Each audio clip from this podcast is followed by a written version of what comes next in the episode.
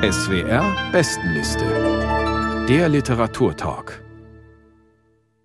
Guten Abend. Mein Name ist Carsten Otte und ich begrüße Sie ganz herzlich zum Gespräch über die SWR Bestenliste im Mai hier im schönen Künstlerhaus Edenkoben. Seit über 40 Jahren wählen 30 Literaturkritikerinnen und Kritiker aus dem deutschsprachigen Raum zehn Bücher auf die SWR-Bestenliste. Und aus der Jury sind heute Abend zu Gast Shirin Sochi Travalla, deren Rezensionen unter anderem im Deutschlandfunk zu hören sind. Klaus Nüchtern ist Literaturkritiker beim Wiener Falter und Christoph Schröder, dessen Besprechungen unter anderem in der Süddeutschen Zeitung zu lesen sind. Aus den vier Büchern, über die wir heute Abend sprechen, werden Isabelle Demey und Sebastian Miro lesen. Ihnen allen herzlich willkommen.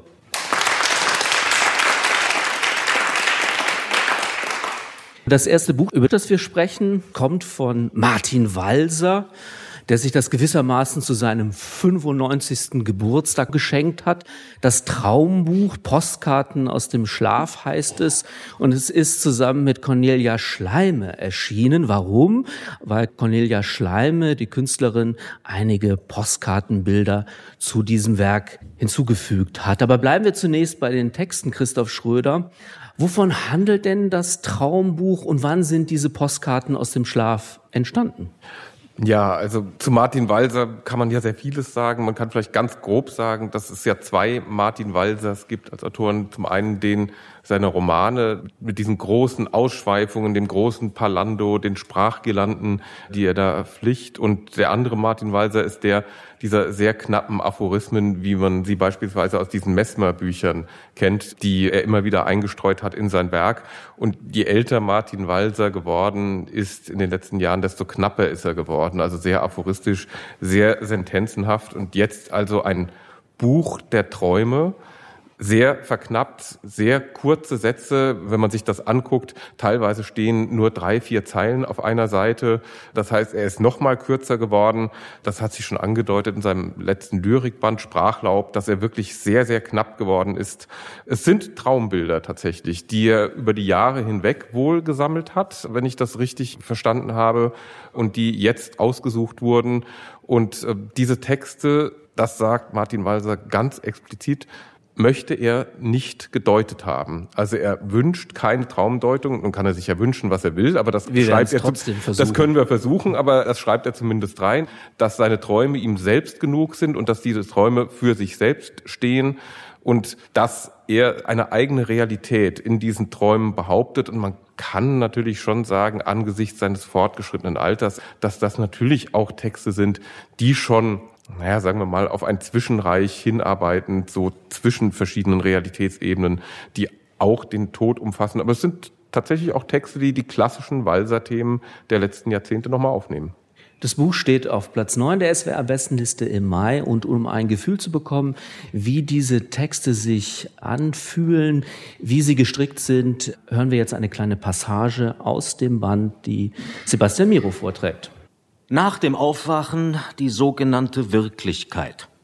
Ein ödes, stimmungsloses Milieu. Dass immer körperliche Zustände den Traum bestimmen, das wäre das stärkste Argument gegen die Psychoanalyse des Traums. Herzschmerzen, Magenverstimmung, Sexualbedürfnisse, je nachdem, was vorkommt, wird geträumt. Der Albtraum ist körperlich bestimmt. Aber man hat im Gedächtnis einen Vorrat von allem, man kann jeden körperlichen Vorgang bebildern und mit bebildern fängt der Traum an. Danach wird er fast selbstständig. Und die Flugträume entstehen eindeutig dadurch, dass man im Schlaf den Atem anhält. Vergangenheit, das ist ein Traumhausbau. Mir ist der von der Psychoanalyse empfohlene Umgang mit Träumen völlig fremd. Ich weiß durch jahrelange Beobachtung, dass ich nichts damit zu tun habe. Schon das Bedürfnis, Träume zu deuten, kommt mir absurd vor. Meine Träume müssen nicht gedeutet oder gar nach den billigsten Schlüsseln übersetzt werden. Sie sind mir lieb und wert, so wie sie vorkommen. Sie sind mir deutlich genug. Mit einer jungen Frau im Bett. Sie sagt, ich habe sie in die Zipfelzeit zurückgeworfen. Sie will spürbarere Wörter. Plötzlich stehe ich auf, gehe um das Doppelbett herum. Am Fußende des Bettes sitzt etwas unter einem dunklen Tuch als schwarze Silhouette. Mama. Sie muss alles gehört haben. Ich streichle sie ganz heftig.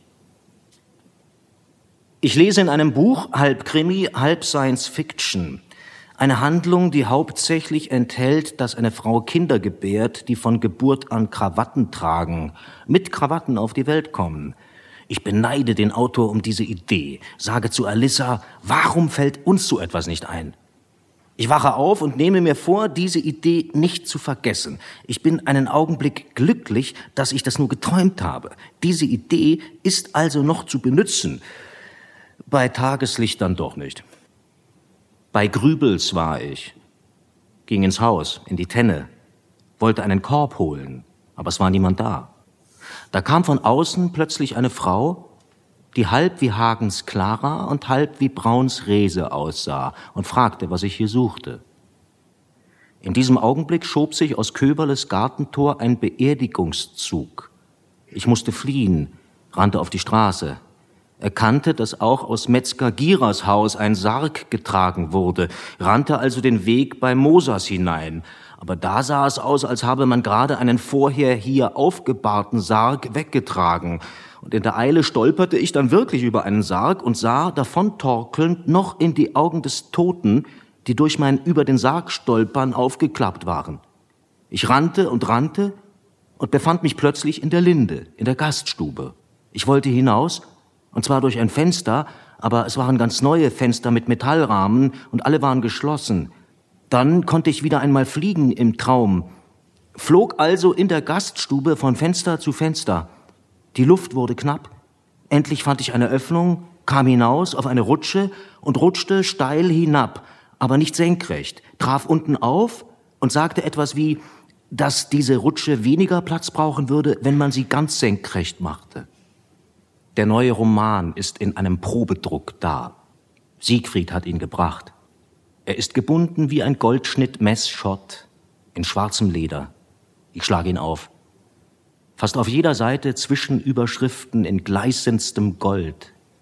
Auf einigen Seiten oben schöne Zeichnungen zum Text. Siegfried und ich sehen einander an. Er, das ist das schönste Buch, das wir je gemacht haben. Sebastian Miro las aus Martin Walsers das Traumbuch erschienen im Rowold Verlag, Platz 9 der SWR Bestenliste im Mai. Vielen Dank. Frau Suchitrawalla, wie würden Sie denn diese kleinen Texte literarisch einordnen? Etwa diese Szene, wo das Traum-Ich durch das Gasthaus fliegt. Ich würde sagen, dass wie fast alle diese Träume in dem Buch, diese Szenen so was Surreales haben. Also das haben ja Träume auch oft an sich.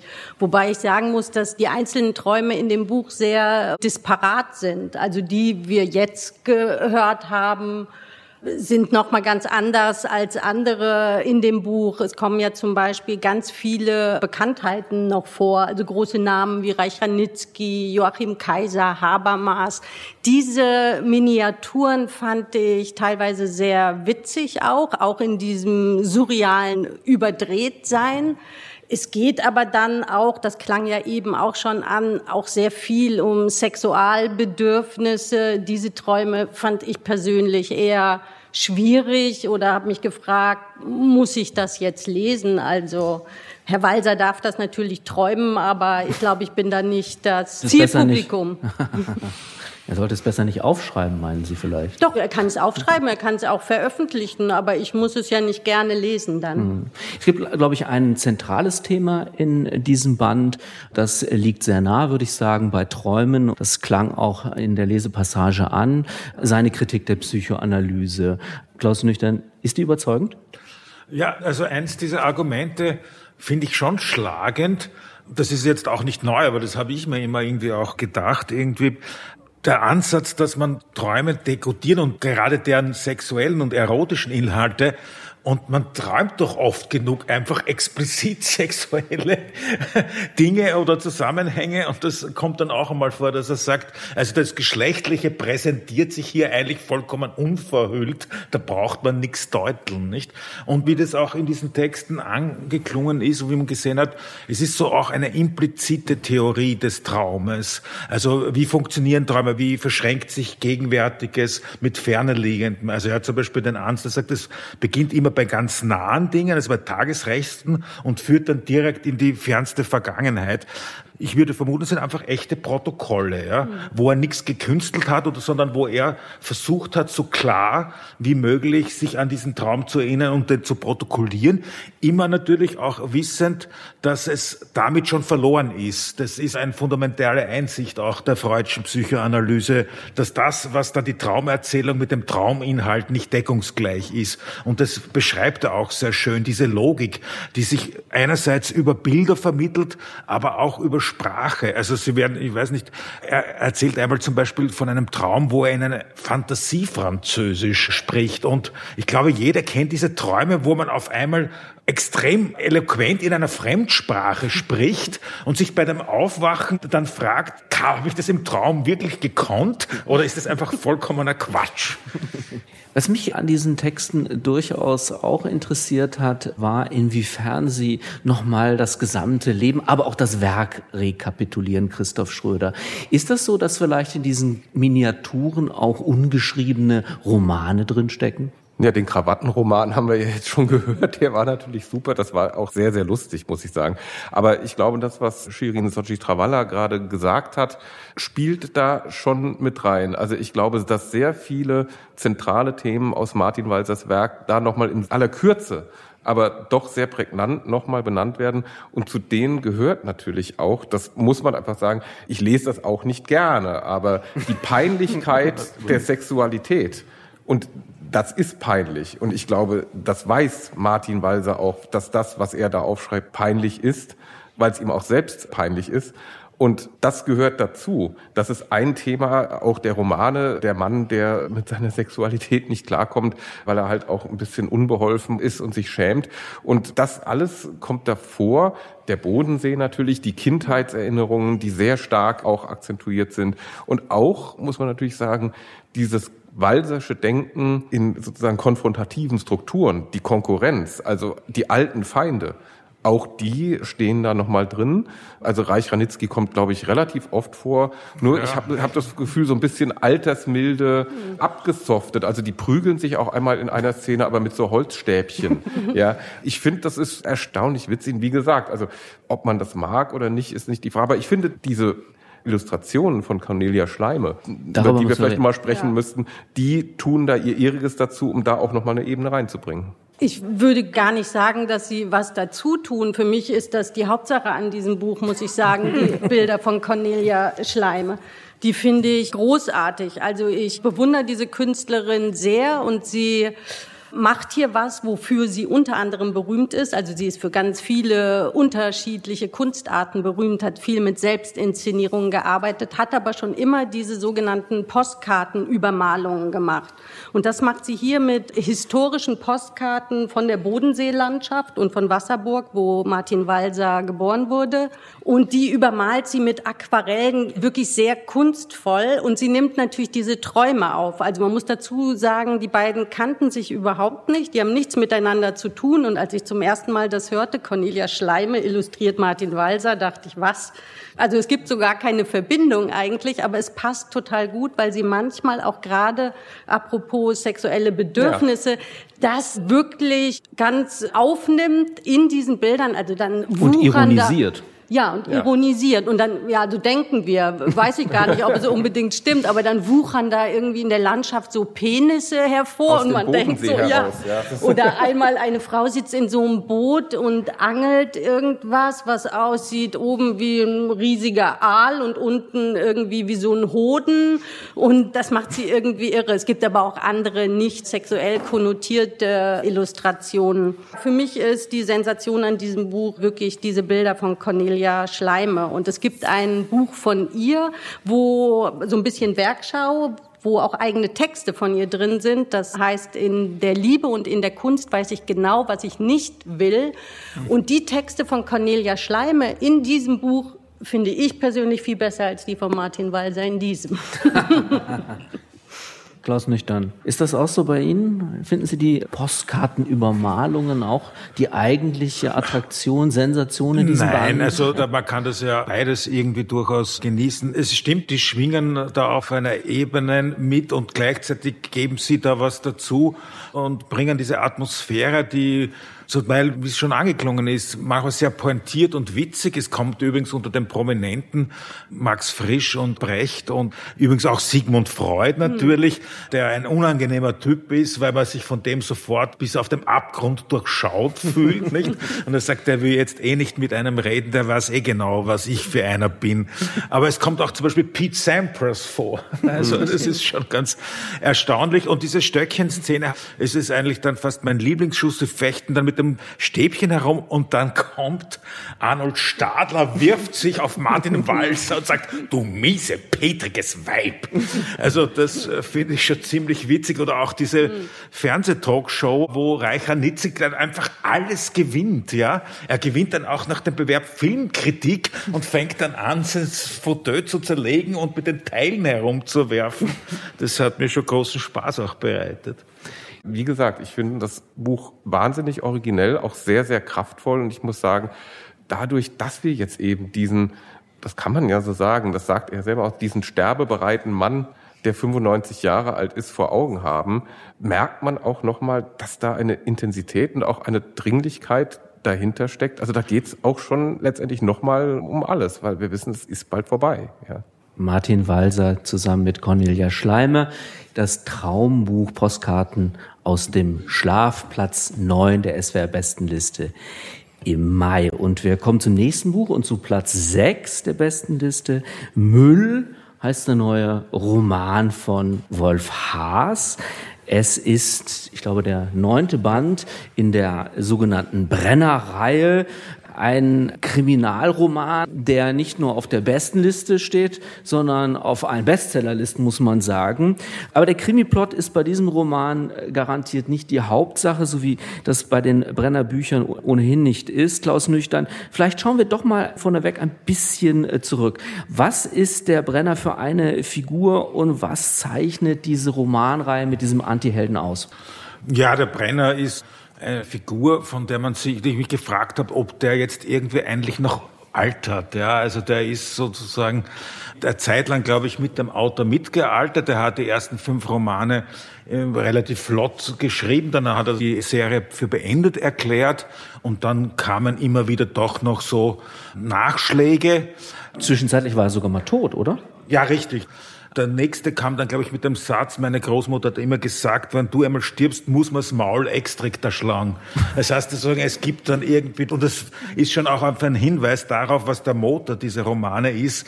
Es ist eben das Maul, also ein vor sich hin. Ich will gar nicht sagen Gequatsche, es ist eine vollkommen artifizielle Mündlichkeit, die halt dann äh, so ganz typisch hasische Sätze generiert, ja. Jetzt pass mal auf oder dann halt auch die Verben legt und dann auch ganz wunderbare Kompositor, an denen man diese Brenner-Romane, also zum Beispiel Mistbuddhismus, Biertrinkernicken, Hirntodbemerkung, Ehewut oder Einbrechergymnasium. Also das sind so klassische hasische Kompositor. Und der Brenner ist so eine Figur, die ist so wie Philip Marlowe, der auch seine Charakteristika hat. Brenner ist auch eigentlich ein ein Weiberheld ist vielleicht ein bisschen überfragt, aber es tut sich da einiges oder es tut sich auf sehr offenkundigerweise auch nichts, wie in diesem Buch. Das ist sozusagen ein unausgesetztes erotisches Scheitern. Es ist immer so knapp dran. Der Brenner hat nie eine eigene Wohnung. Das spielt auch eine größere Rolle. Und das ist halt so ein, äh, also Sie werden den wahrscheinlich aus den Filmen durch die Verkörperung durch Josef Hader kennen, so ein mürrischer, eigentlich ein bisschen maulfauler Typ, der ständig eine, auch im Berufsweg irgendwie eigentlich immer ein bisschen nach unten sinkt, nicht? Und jetzt. Er, genau, er war ja mal bei der Kripo, er war bei der Kripo Privatdetektiv. Und jetzt er, ist er auf dem Müllplatz gelandet. Dann ist er buchstäblich auf dem Müll gelandet, am Müllplatz. Ja. Er ist nämlich bei der MA 48 in Wien. Das sind die sogenannten Mistler, oder in Wien, das hat mich übrigens erstaunt, das hätte ich erwartet von einem Roman, das war dem Wolfhaas offensichtlich nicht geläufig, nämlich der Begriff des Karottingers oder des Karottenballetts. Und Karotten sind, wie Sie hier vielleicht wissen, die österreichischen Möhren. Und diese Mistler zeichnen sich dadurch aus, dass sie orange Uniformen haben. Deswegen werden sie auch so genannt. Und dieser Schauplatz eignet sich natürlich ganz prächtig für eines, nämlich um dort Leichenteile zu verteilen und auf die verschiedenen Wannen und das werden wir uns jetzt auch gleich anhören. Und zwar trägt Isabelle de May jetzt eine kleine Passage aus dem Roman vor, wo wir diesen Mistplatz, auf dem Brenner gelandet ist, auch näher kennenlernen. Bitte sehr. Früher hat man überhaupt nur zwei Sachen unterschieden. Den Müll und den Mist. Weil den Mist hat der Bauer noch brauchen können. Und den Rest hat man einfach in den Bach geschmissen. Nur bei uns hat man nicht einmal das unterschieden. Sprich, in Wien alles Mist. Heute ist es dafür umgekehrt, weil heute Wien beste Mistplatzordnung auf der ganzen Welt. Bei uns musst du lange suchen, bis du eine Straßenkreuzung findest, wo der Wegweiser zum nächsten Mistplatz fehlt.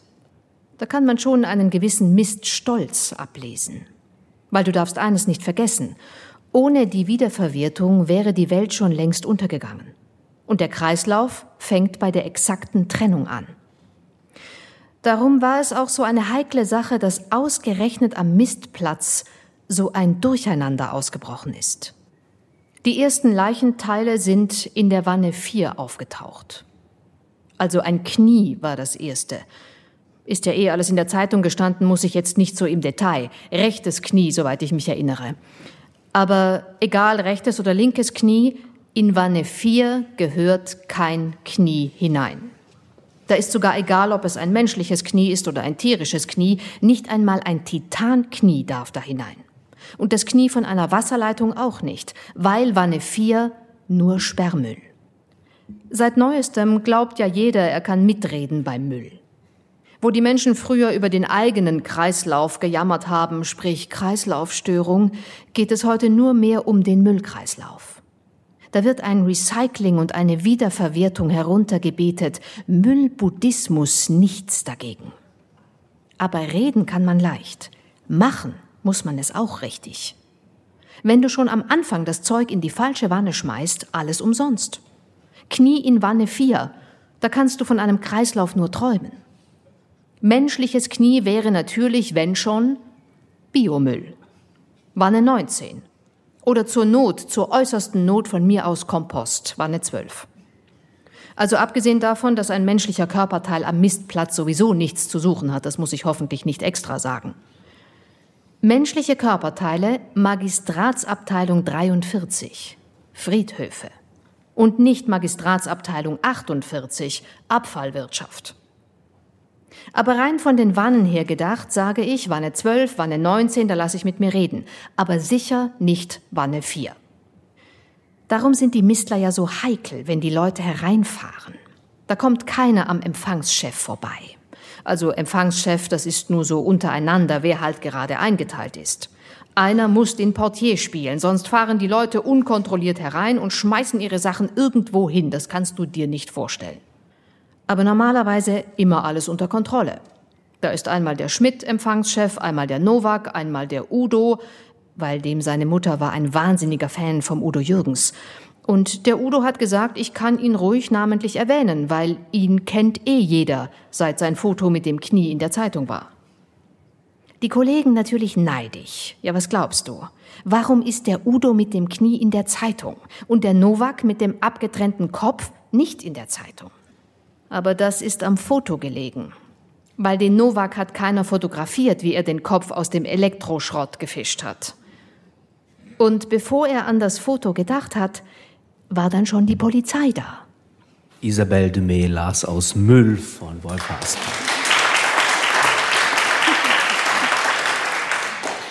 Das Buch ist bei Hoffmann und Kampe erschienen und steht auf Platz 6 der SWR-Bestenliste im Mai. Frau Suchitra Walla, es werden ja im Laufe des Textes sehr viele für einen Kriminalroman natürlich typisch, falsche Fährten ausgelegt. Zunächst denkt man, es handelt sich um eine Beziehungstat, dann kommt irgendwann die Organmafia ins Spiel. Bevor wir jetzt alles verraten, was kann denn der Autor dieser Anlage, dieser thematischen literarisch abgewinnen? Ich glaube, es klingt jetzt für die Zuhörer und Zuhörerinnen so, als würde es um diesen Kriminalfall gehen. Da geht es, glaube ich, nicht drum. Also und mir geht es da auch nicht drum, weil ich mit Kriminalfällen gar nicht so viel anfangen kann. Aber mit diesem Roman sehr viel. Die eigentliche Qualität dieses Buches ist für mich nicht der Brenner, sondern es ist, wie angedeutet, der Erzähler. Und den äh, finde ich wirklich umwerfend. Also es ist erst der zweite Brenner, den ich lese. Der erste hat mich irgendwie nicht gekriegt. Aber hier haben wir einen Ich-Erzähler, der die Leserschaft duzt und der diesen ganzen Ton setzt, den Sie eben gehört haben und der ja anscheinend auch funktioniert. Also es ist einfach ein großes Vergnügen, weil es so ein geistreicher Witz ist. Also das ist für mich jetzt die Hauptsache. Das meinte ich ja mit literarisch. Also die Perspektive ist der Held im Grunde genommen. Genau. Mhm. Jetzt ganz unabhängig von dem, ob es da um Organhandel und Recycling, was er natürlich auch mustergültig durchspielt. Wenn man so die ersten Rezensionen gelesen hat, hatte man den Eindruck, und das ist wahrscheinlich immer so bei Wolf Haas, dass es zwei Lager gibt. Da gibt es die Fans und dann gibt es die, die den Kopf schütteln. Christoph Schröder, sind Sie Fan?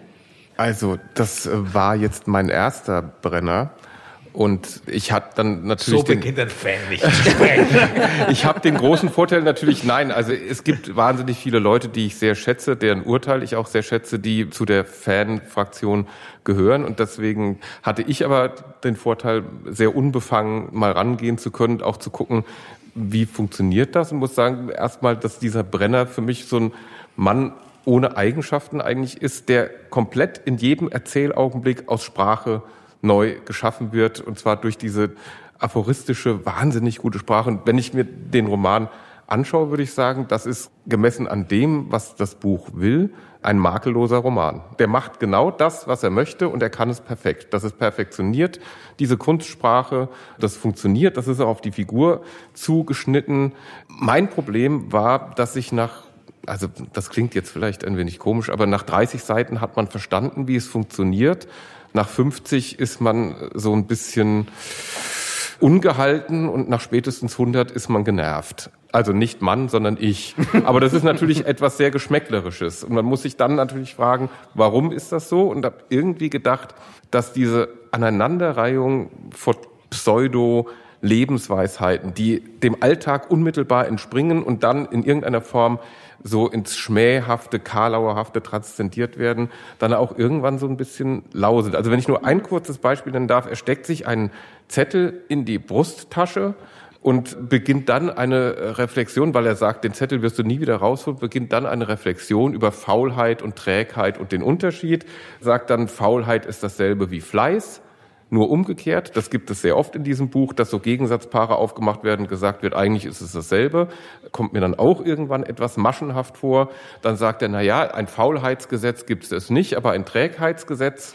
Und das ist alles in sich ganz witzig, aber dann ist es auch vorbei und dann kommt irgendwas anderes. Und wenn ich so eine Aneinanderreihung von Dingen habe, dann frage ich mich dann doch irgendwann, wo ist der Mehrwert, wo ist der Erkenntniswert und wahrscheinlich soll es den nicht geben und wahrscheinlich ist das dann tatsächlich ein reines Geschmacksurteil zu sagen, ich bin dann irgendwann von dieser karlauerhaftigen, sehr artifiziellen, sehr, sehr perfektionierten Sprache, ich gehe nicht mehr mit. Also Karlauer gibt's in dem Buch nicht, weil ein Karlauer ist ja eigentlich ein dummer Witz. Und mhm. die Witze da drin sind eigentlich, finde ich, immer geistreich irgendwie. Deswegen, also Karlauer stimmt nicht, dass Sie es nicht witzig finden, das sei Ihnen unbenommen, aber über Humor lässt sich ja nicht so gut streiten. Obwohl ich mir, als ich das Buch jetzt gelesen habe, dran geschrieben habe, dass es auch so als Humortest vielleicht funktioniert. Ja, also ich kann eine kleine Anekdote erzählen. Ähm, ich habe heute Morgen mal, apropos Humortest, einen kleinen Test gemacht. Ich habe heute Morgen um 7 Uhr ähm, habe das nach einer halben Stunde wieder gelöscht, weil es wirklich nur ein Test war, eine kleine Wolf-Haas-Beschimpfung auf Facebook gepostet und habe daraufhin um 7 Uhr erhebliche Stimmen aus dem Literaturbetrieb bekommen, die mich sehr unfreundlich behandelt haben. Das war wirklich sehr interessant. Also ein Leiter einer literarischen Institution sprach von einer Respektlosigkeit. Ein anderer Leiter einer literarischen Institution sagte, na ja, vielleicht sollte ich mal im Kühlschrank nachgucken, ob da noch ein Clown drin sei, den ich zum Frühstück essen könnte, weil dann bekäme ich vielleicht auch ein bisschen Humor. Und eine Wiener Buchhändlerin bot mir an, mir ein Praktikum auf einem Missplatz zu besuchen, damit ich mal das wahre Leben kennenlerne. Und da muss ich sagen, also das wahre Leben ist in diesem Buch wirklich nicht drin, weil das ist wirklich alles Kunst. Das wahre Leben treibt sich auch nicht auf Facebook. Eben, ja genau. Ja, das war das Aber das war nur mal so als Stimmungsbild. Ja, es ist interessant, weil irgendwie es gibt offensichtlich in jeder Diskussion irgendwann den Punkt, wo jemand sagt, das ist ein perfekter Roman und gerade deswegen geht ihm das Buch auf den Nerv. Und das hatten wir zuletzt in Friedrichshafen war das Letelier, die Anomalie. Und das sind jetzt nun wirklich aber zwei vollkommen verschiedene Bücher, die beide mhm. wissen, was sie machen. Bei Letelier wird das halt wirklich irgendwie, sagen wir, auf dem Millimeterpapier äh, durchgespielt und durchgerastert. Und Wolf Haas ist natürlich ein haltloser Manierist, ja, der hat schon so eine Freude an diesen Girlanden und, und an diesen Wolken und an diesem Moment. Ich kenne ihn ein bisschen und habe auch ein Interview mit ihm gemacht und er hat gesagt, es ist immer so. Und das ist eigentlich das Einzige, was ihm überhaupt am Schreiben interessiert, dass der Handlungsverlauf oder das, was er sich zu Beginn ausgedacht hat, durch irgendeine eine Kleinigkeit, durch eine Nebenfigur vollkommen umgedreht wird und das sozusagen, also wie beim Judo, wo man dann sozusagen im Angriffsmoment des Gegners so einen Hebel anbringt oder eine Finte macht, dass der dann sozusagen über sich selbst stolpert.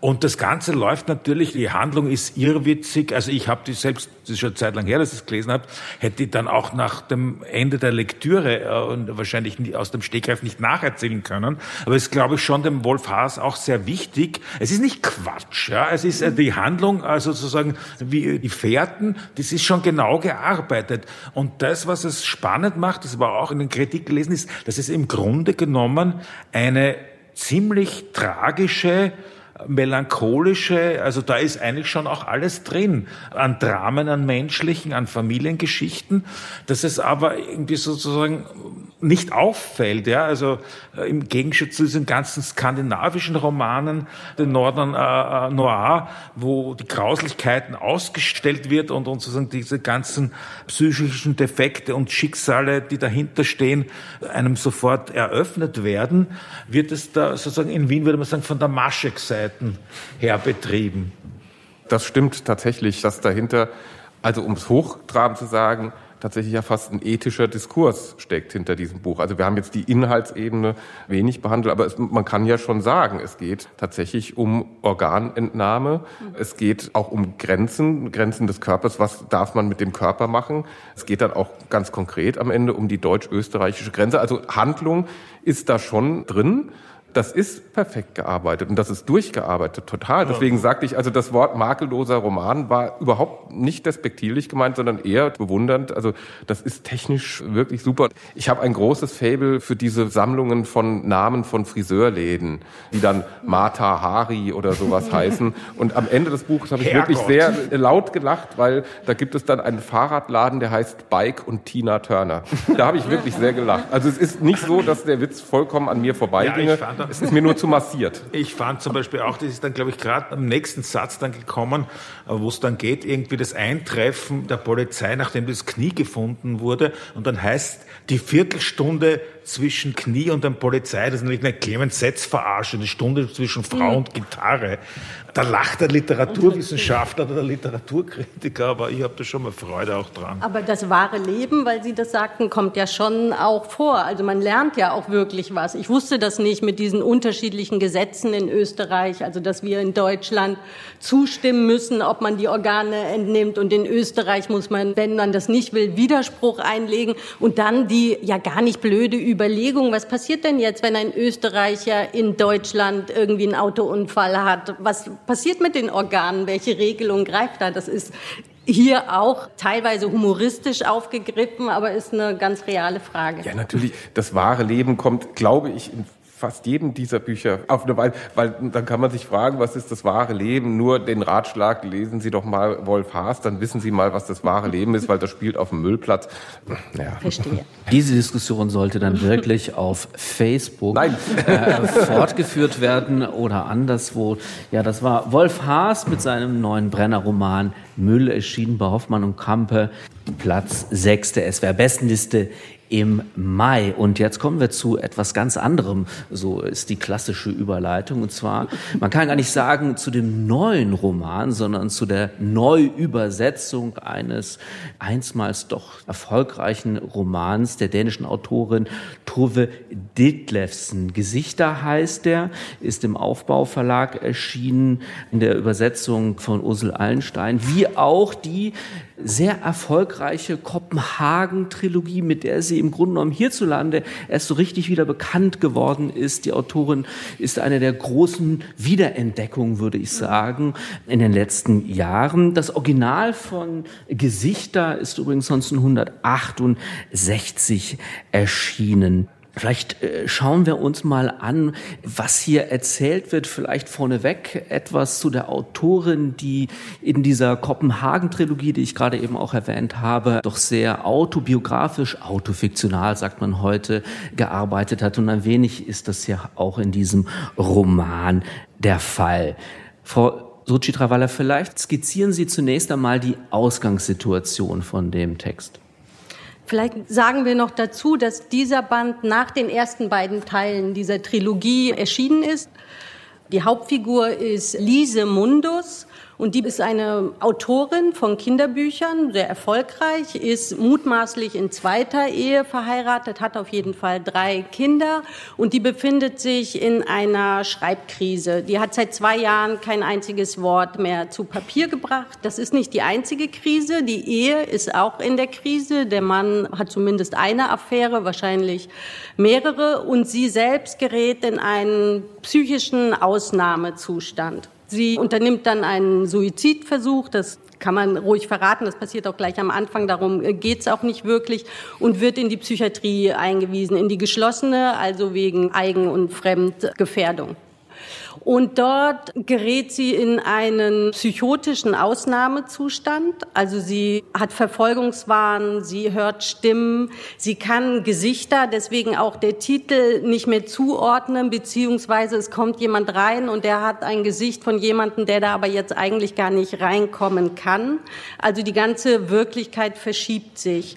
Und was so toll ist, ist, dass Tove Ditlevsen diese Verschiebung der Realität, also wo Wirklichkeit endet, wo Wahn beginnt, völlig bruchlos in diesem Roman aneinander reiht. Also man selbst manchmal denkt, oh, passiert das jetzt wirklich? Ah, nein, das kann ja gar nicht. Also man erlebt eigentlich das mit, was diese Hauptfigur da gerade erfährt.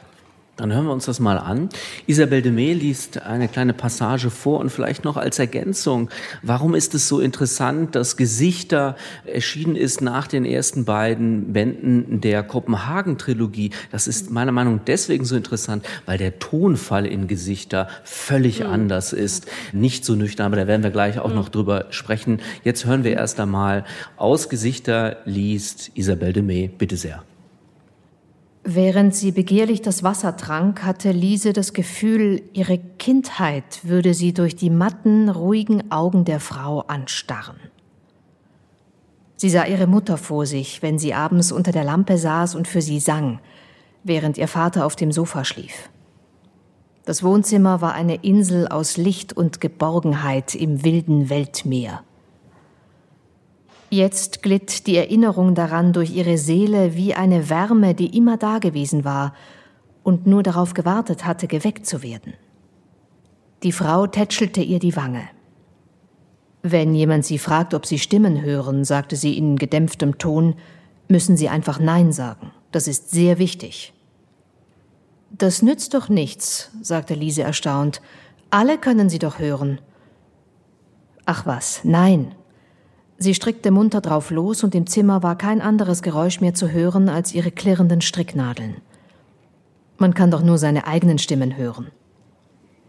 Sie sagte es so selbstverständlich, als hätte sie gerade erklärt, dass jeder Mensch seine eigene Zahnbürste hat. Dr. Jörgensen kann Sie also auch nicht hören? fragte sie hoffnungsfroh. Natürlich nicht. Sagen Sie ihm einfach, Sie hören keine anderen Stimmen als seine. Warum?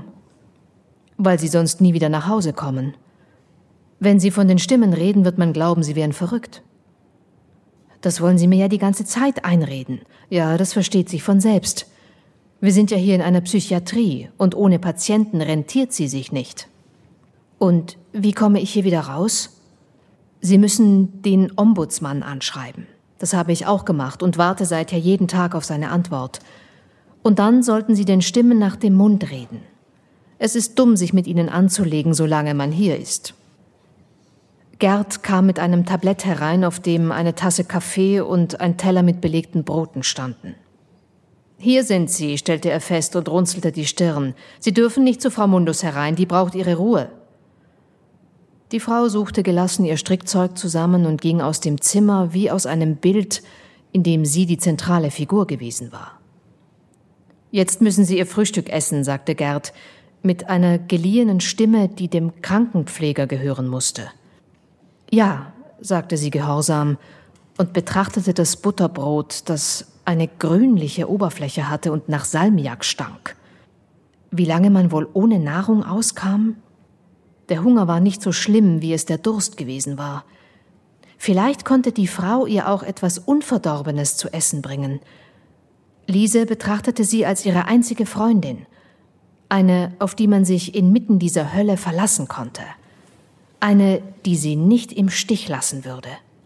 Isabel de May las aus Gesichter von Tove Ditlevsen, übersetzt von Ursel Allenstein ins Deutsche, und zwar für den Aufbauverlag. Vielen Dank.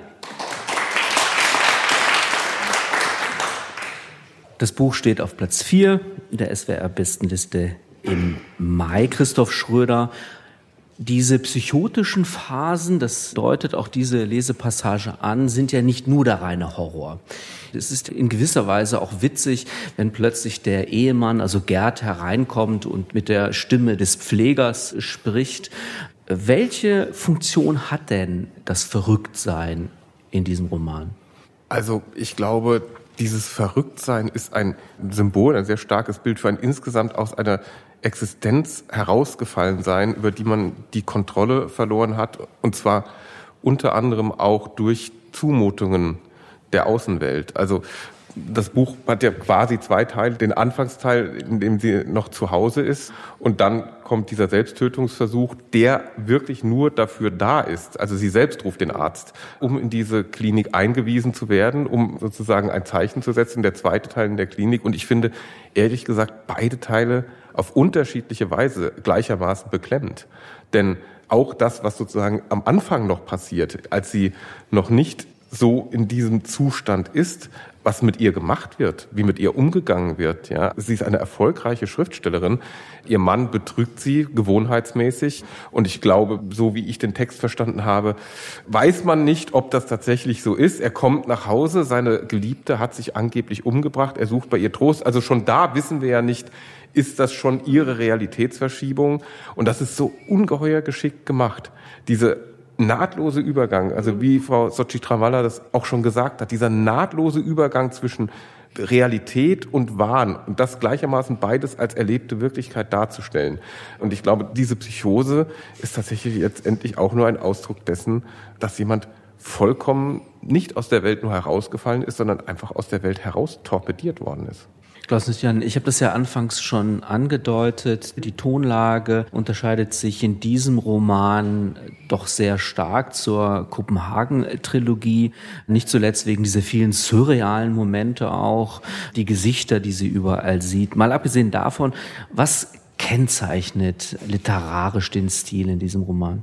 Ja, also wie angedeutet, von der Erzählperspektive ist es zwar in der dritten Person erzählt, aber es ist ein radikal personales Erzählen. Es gibt keinen übergeordneten auktorialen Erzähler oder jemanden, der Kommentare liefern würde.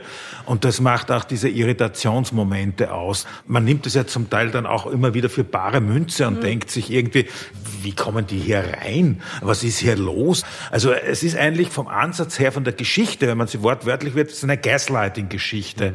Es ist derselbe Krimiplot, also die Geliebte und der Mann verschwören sich, um die Frau in den Wahnsinn zu treiben, ja, und reden dann auch über, über diese Tabletten, das wird schon so, so quasi so hingeschoben. Wenn man es aber für bare Münze nimmt, es könnte ja tatsächlich so sein, auch unfassbar kaltherzig, wie mit der umgegangen wird. Ja, also der Mann leidet jetzt eigentlich nicht darunter, dass sich seine Geliebte umgebracht hat, sondern darunter, dass er da jetzt irgendwie schuld sein soll oder irgendwas damit zu tun haben soll. Das andere ist, dass es halt, und damit hatte ich dann schon große Probleme, weil ich ein totaler Kopenhagen-Trilogie-Fan ist. Das war so ein Buch des Jahres für mich oder eine, die Wiederentdeckung des Jahres, ganz fraglos. Und die ist deswegen so bestechend, weil sie so reduziert ist, weil da nichts interpretiert, eine ganz lakonische, über die eigene Biografie wird unverstellt dargeboten und sie kommentiert das nicht. Sie findet einen, finde ich, sehr überzeugenden Ton für die Kindheit, obwohl es auch keine Kindersprache ist. Und hier wird schon auch wahnsinnig drauf gedrückt. Ja? Also es gibt auf jeder Seite mindestens zwei Wie-Vergleiche. Und die haben mich dann wirklich höllisch genervt. Mhm. Und die stehen sich dann einfach auch im Weg. Nur ein Beispiel, und das ist wirklich eine, das sind jetzt der dritte, vierte und fünfte wo es dann heißt, die Finsternis war so dicht, dass man sie mit dem Messer schneiden hätte können. Okay. Und legte sich auf Lise wie eine verschwitzte Hand. Zu viel. Sie spürte eine tödliche Erschöpfung und ihre Gedanken stiegen nach oben wie Ballons. Sehr zu viel. Deren Schnur man losgelassen hat. Also da geht sich dann auch vieles nicht mehr aus. Also es hat schon eine ganz klare Funktion. Also es ist wahnsinnig auffällig, weil es manchmal noch viel mehr als Klaus Nüchtern jetzt vorgeht vorgelesen hat von diesen wie immer ist irgendwas, erinnert was an was anderes aber das ist Teil dieses psychischen Ausnahmezustands, weil halt ja, nichts für sich steht und deswegen gibt es so unterschiedliche Realitätsebenen. und das halt waren jetzt eben dieses mit der Finsternis, das war echt der schlechteste Vergleich in dem ganzen Buch. es sind wahnsinnig gute ja, Vergleiche. Ja, immer wieder ganz äh, tolle Vergleiche, drin. stimmt. Ja. ja. und das fand ich... Ich halte das ein bisschen für ein unlauteres Argument. Mit einem Wahnsinn kann man dann immer alles machen, ja? Dann ist ja, nicht alles, aber das geht. Auch der verstiegenste, wie Vergleich natürlich ein Symptom für den Wahnsinn. Das leuchtet. Nee, das, aber das leuchtet doch ein, dass alles an was anderes wieder erinnert und nichts kann einfach mal so stehen bleiben, weil es dann schon wieder anders gesehen Zwei wird. Zwei Dinge, was ich interessant fand, ist so zum zeithistorischen hm. Hintergrund. Das eine, was ich mir gefragt habe, ist, ob Tove Ditlevsen Persona von Ingemar Bergmann gesehen hat. Der ja. ist zwei Jahre früher entstanden mhm. und wenn Sie den je gesehen haben, dann wären Sie die Gesichter ja. von Liv Ullmann und Bibi Andersen, die auch da in seiner manipulativen er hat sie ist eine Krankenschwester, eine Schauspielerin und wo dann am Schluss die Gesichter übereinander geblendet mhm. werden. Und das ist, in dieser Gesichtsmetaphor hat mich das stark daran erinnert. Das zweite ist so diese ganze Geschichte mit Vietnamkrieg, LSD, das kommt so mhm. ganz zart, aber doch irgendwie nicht unbedeutend herein. Zum Beispiel diese Gitte, die so eine Haushaltshilfe gleichzeitig die Geliebte des Mannes, die dann irgendwie sie immer maßregelt. Also es sind dann auch immer so diese Projektionen, sind wie Albträume und ihr vorwerfen, du tust dein Kind mehr lieben. Und was ist mit denen in Vietnam? Die hm. umgebracht werden. Also sozusagen, man muss entweder alle gleich lieben haben oder sonst soll man der Welt gegenüber überhaupt gleichgültig sein. Also ein ganz eigenartiges, perfides Argument. In diesem Roman steckt auch ein politischer Skandal. Eine Figur, die wir noch gar nicht erwähnt haben, Dr. Jürgensen. Mhm. Das ist der einzige, der mit Klarnamen erwähnt wird. Es wäre ja auch überhaupt noch zu fragen, inwieweit auch dieser Roman autobiografisch zu lesen ist. Ob das jetzt die Lektüre wirklich verändert, äh, sei mal dahingestellt. Aber zu diesem Dr. Jürgensen ist vielleicht noch interessant, dass das ein Mann gewesen ist, der LSD-Versuche angestellt hat mit seinen Patientinnen und Patienten und diese Geschichte ja auch hier angedeutet wird. Welche Rolle spielt der Mann in diesem Roman Christoph Schröder und wie aktuell ist das Thema, was da angeschnitten wird? Hm. Naja, das ist natürlich innerhalb dieses Klinikzusammenhangs dann eine wahnsinnig wichtige und auch extrem charismatische Person, weil der natürlich derjenige ist, der diese Welt bestimmt, ja, der diese Welt eigentlich erschafft. Es gibt ja nur diese enge Welt und Dr. Jörgensen ist der Herr dieser Welt und es wird auch angedeutet, dass diese LSD-Experimente auch möglicherweise mit diese durchgeführt werden. Das, das kann man mutmaßen. Und ich habe mich jetzt nicht so ausführlich mit dieser Figur auseinandergesetzt, aber das muss wohl eine sehr schillernde, charismatische Figur gewesen sein, die auch lange nicht skandalisiert wurde. Ich darf nur vielleicht eine Sache sagen zu diesem autobiografischen Hintergrund, der für mich schon, muss ich zugeben, nicht unwichtig war, wenn man weiß, dass Tove Ditlevsen sich tatsächlich einige Jahre nach Erscheinen dieses Buchs das Leben genommen hat, und das kann man ja verraten, das ist ja kein Spoiler, das kann man ja nachlesen, dann finde ich schon, dass das noch einmal was mit einem macht bei der Lektüre und dass das dann noch mal eine Ebene gewinnt.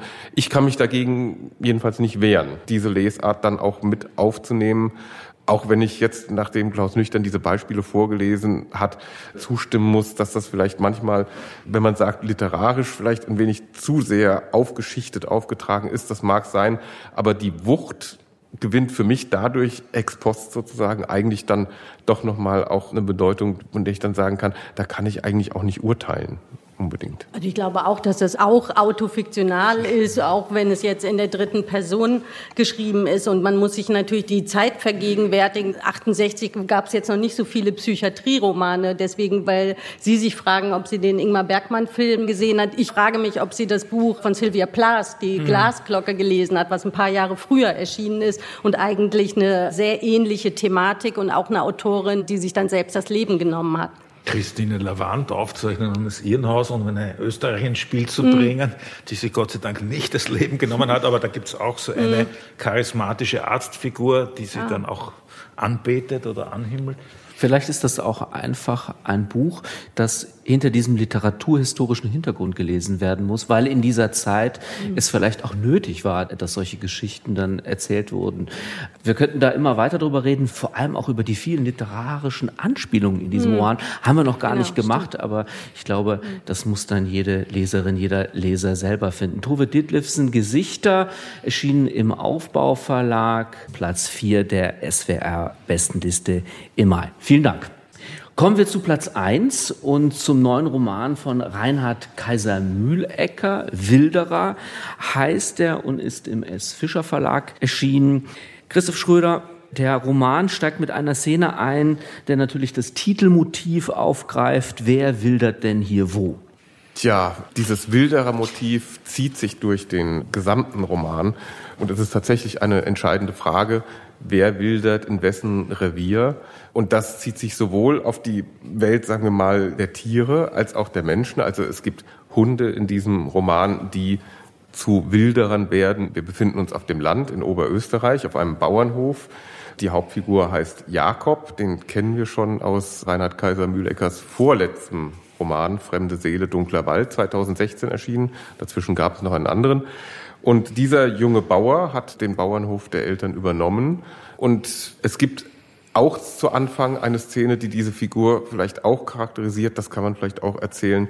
Er spielt des Nächtens des häufigeren, wenn er aufwacht, russisches Roulette. Also er holt eine Pistole aus seinem Nachtschrank. Die Trommel dreht er, hält sie sich an den Kopf und drückt ab und nie geht der Revolver los. Und das ist für ihn dann auch ein Signal, es soll eben nicht sein, offensichtlich. Das ist aber auch natürlich ein Signal dafür, dass er in eine Existenz eingeschlossen ist, die unentrinnbar ist, würde ich sagen. Und wenn wir beim Bildern sind, ich will jetzt nicht den Roman nacherzählen, das ist sowieso in diesem Fall etwas müßig, aber ähm, wenn wir beim Bildern sind, es gibt dann eine Frau, die in sein Leben kommt. Katja. Katja heißt sie und diese Frau hat möglicherweise auch etwas mit dem Bilderer-Motiv zu tun. Und da sind wir eigentlich schon bei der Lesestelle aus dem Roman. Sebastian Miro liest aus Wilderer von Reinhard Kaiser Mühlecker. Bitte sehr. Es gefiel ihm nicht, sich das einzugestehen oder auch nur zu glauben, aber die Gegenwart erfüllte ihn mit einer wilden Freude. Was ihn zusätzlich beschäftigte, waren Nachrichten von Katja. Sie hatte ihm geschrieben, sie sei zurück und es sei viel besser. Sie könne schlafen. Danke, Jakob. Er hatte darauf nicht geantwortet. hatte einfach keine Zeit für sowas, vergaß es. Nach ein paar Tagen hatte sie wieder geschrieben, als habe sie erst jetzt sein Postskriptum gelesen. Du bist also Landwirt? Das stelle ich mir aufregend vor. Aufregend? Die hatten doch alle keine Ahnung. Zugleich fühlte er sich geschmeichelt. Immerhin wusste er, dass in der Gesellschaft Bauern nicht viel galten und niemand wollte zu tun haben mit ihnen. Daran hatte auch das ganze Gerede im Radio in letzter Zeit über die Versorgungssicherheit und die Wichtigkeit des Bodens und diese Dinge nicht viel ändern können. Wieder antwortete er nicht.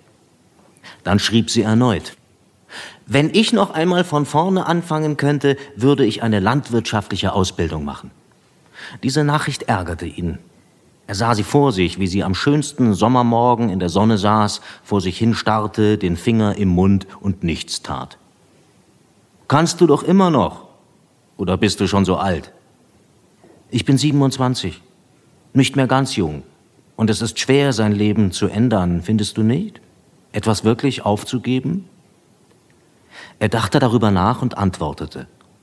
Sie schrieb zurück. Sie schrieb immer so, dass er antworten musste, schickte keine Nachricht, die nicht eine Frage enthielt, die ihn beschäftigte.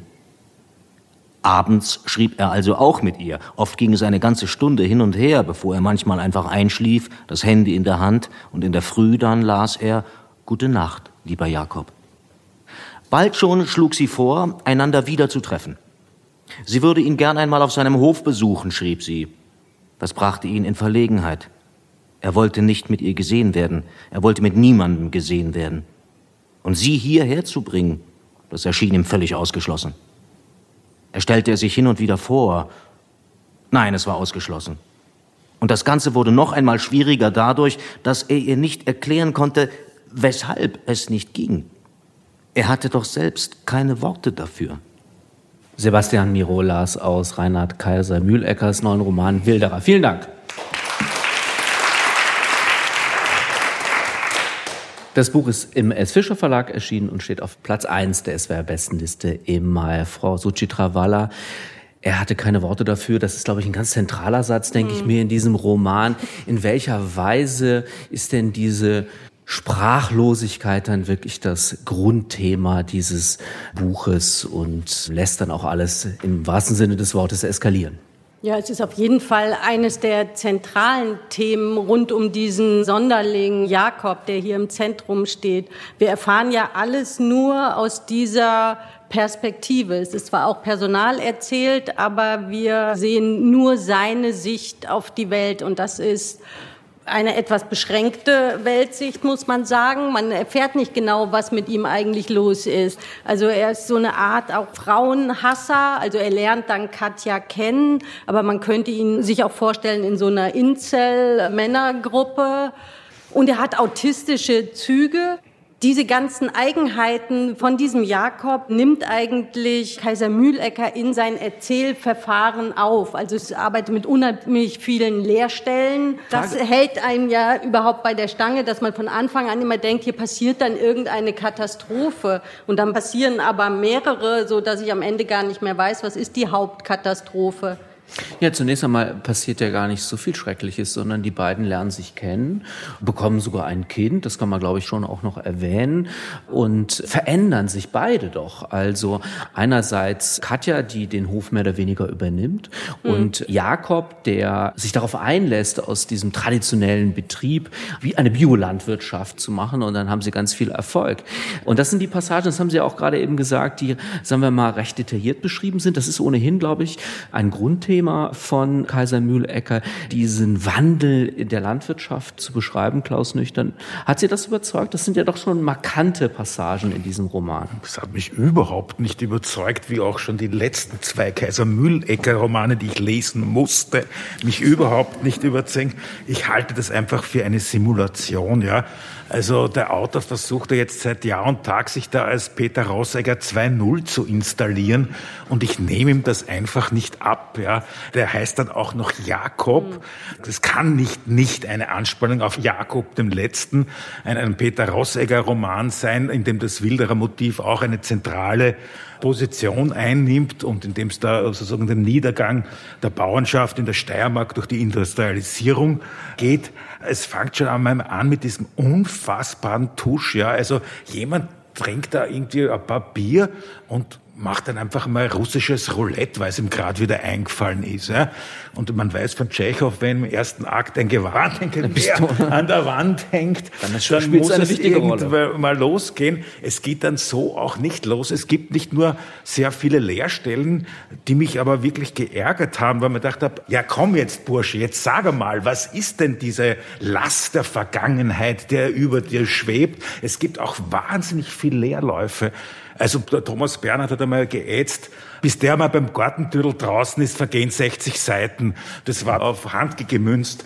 Und bei Kaiser Mühlecker ist auch, da wird viel gefahren.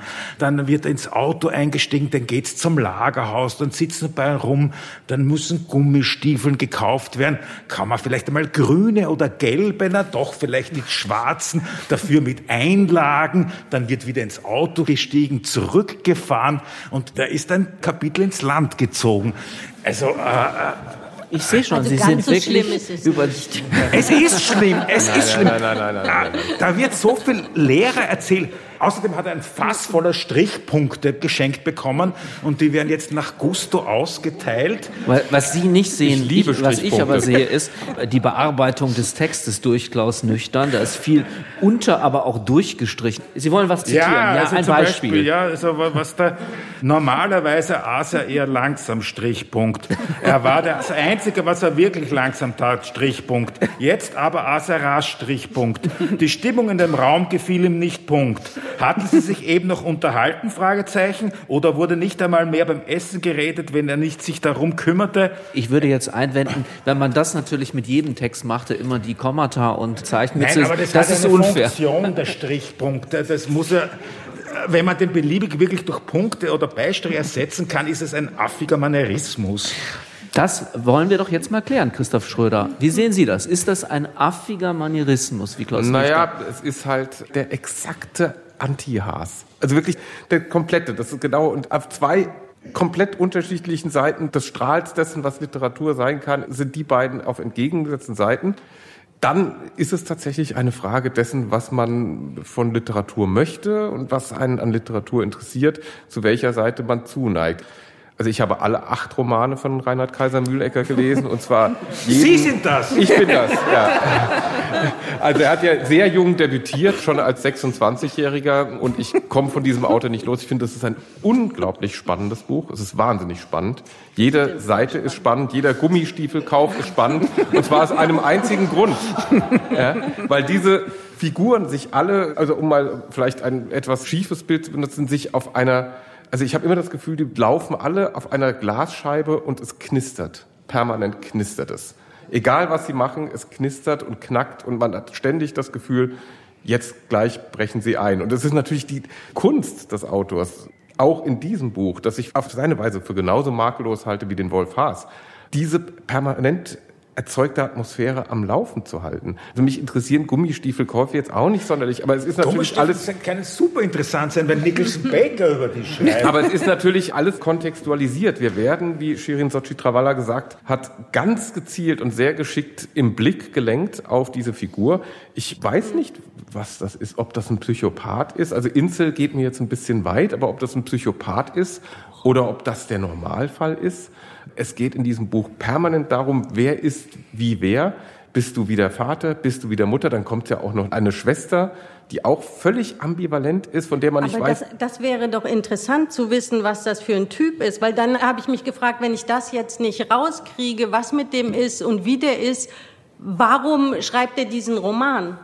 Naja, also aber was doch, will er mir doch, denn dann erzählen? Ja, es ist doch keine Qualität eines Romans, sich äh, im Hinblick auf seine Figur festzulegen. Also das Erzählen an sich genügt doch, um diese Figur zu charakterisieren. Ich muss doch jetzt am Ende nicht wissen, gehört der in die Klapse oder lebt der die nächsten 60 Jahre auf seinem Bauernhof weiter. Das ist ja nicht das Interessante. Das Interessante ist doch, wie das hergestellt wird. Und bei jedem Buch von Kaiser Mühlecker frage ich, wie macht der das? Aber wie er macht charakterisiert er das, diese ihn doch gar nicht richtig gut. Das ist der Witz daran. Ja. Also dass er nicht, dass er nicht richtig gut kann, hm. sondern dass er so opak, so, vage, ja. ambivalent oder auch vielfach valent bleibt und wir nicht wissen, mit wem haben wir es da zu tun? Ist der ja. gefährlich? Und dann kommt diese Geschichte, dann kommt eine Frau dazu. Also natürlich solidarisiert man sich erstmal mit der Frau und dann kommt die Frage aber ziemlich am Schluss, und das ist natürlich dann sehr perfide, naja, vielleicht wollte die auch mal einen wie mich ausprobieren. Vielleicht wollte die in meinem Leben wildern. Vielleicht bin ich einfach ein interessanter Fall. Also, wie gesagt, also, man kann da uh, unterschiedlich uh, uh. sprechen. Also, klar, es ist das andere Literaturende von Wolf Haas, aber. Ja, ich ähm, glaube, darauf können wir uns einigen, weil Humor ist in dem Buch überhaupt nicht. Das da würde ich leise widersprechen wollen. Ich habe an vielen Stellen gelacht. Sie auch? Gelacht? Wo? Ja, ja, also, also schon. Nur mal also, es ist Hinweis. unfassbar weinerlich. Dieser Typ geht einem so auf die Socken, ja, weil, man, weil diese, dieses Elend eigentlich ständig nur daher behauptet wird. Und es ist auch völlig inkonsistent. Und da würde ich Ihnen total widersprechen. Das sind keine interessanten Lücken. Man kommt an diesen Typen einfach nicht dran. Dass er ein Psycho ist, ist es klar. Das ist ihm Mir einsichtig. Nicht. Na sicher, er will irgendwie ständig Leute mit Steinen erschlagen. Äh, entweder die Schwester oder den Vater. Diese Beziehung zu dieser Katja, Katja. ist mhm. vollkommen inkonsistent. Mhm. Also es geht dann schon mal so los. Er ist auf Tinder verachtet aber Frau, will auch von denen nichts haben und ist genervt, wenn die zurückschreiben.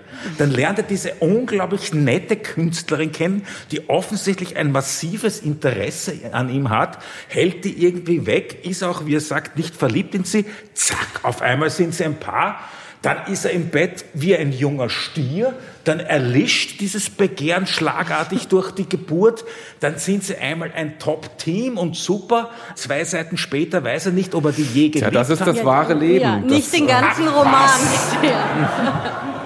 Das ist eine, so, so, das, äh, so stellen so? sich einfach deutsche Literaturkritiker äh, die österreichische Provinz vor, weil die Deutschen immer auf die falschen Österreicher reinfallen. Das musste jetzt noch Ja, kommen. das musste jetzt tatsächlich noch kommen, ja, aber es also ist wir, wir nicht wahr. Denn wenn ich noch eines sagen darf, also das alles, was Sie jetzt gegen diesen Text in Stellung bringen, ist natürlich in Wahrheit Teil seiner Qualität. Wenn Reinhard Kaiser Mühlecker eines hat, dann wirklich ein unglaubliches Gespür für die Einführung und vor allen Dingen auch das Abbrechen von Szenen. Also wenn er irgendetwas kann und weiß, dann ganz genau, wann er aufhören muss zu erzählen. Und diese literarische Qualität dieser Leerstellen als Malus gegen das Buch in Stellung bringen zu wollen, das finde ich dann jetzt doch auch schon ein bisschen gewagt. Also ich habe gelernt, es gibt die richtigen und die falschen Österreicher. Ja, welche.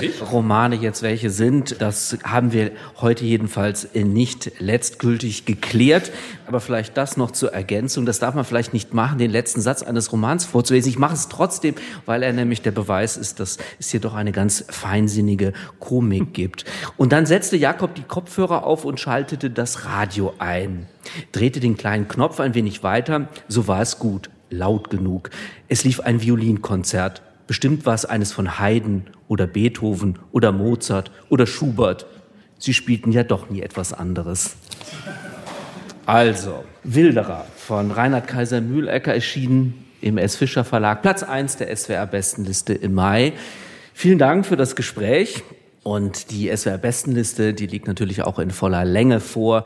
Es gibt Flyer, die im gut sortierten Buchhandel zu finden sind und alle Informationen zu den zehn Büchern auf der Liste, die wir natürlich nicht an einem Abend alle zusammen vorstellen können, sonst dauert das hier noch zehn Stunden oder noch viel länger, die können Sie auch auf unserer Homepage nachlesen, swr2.de. Aus der Jury der SWR-Bestenliste haben heute in Ebenkoben diskutiert. Shirin Sochi Travala, Klaus Nüchtern und Christoph Schröder.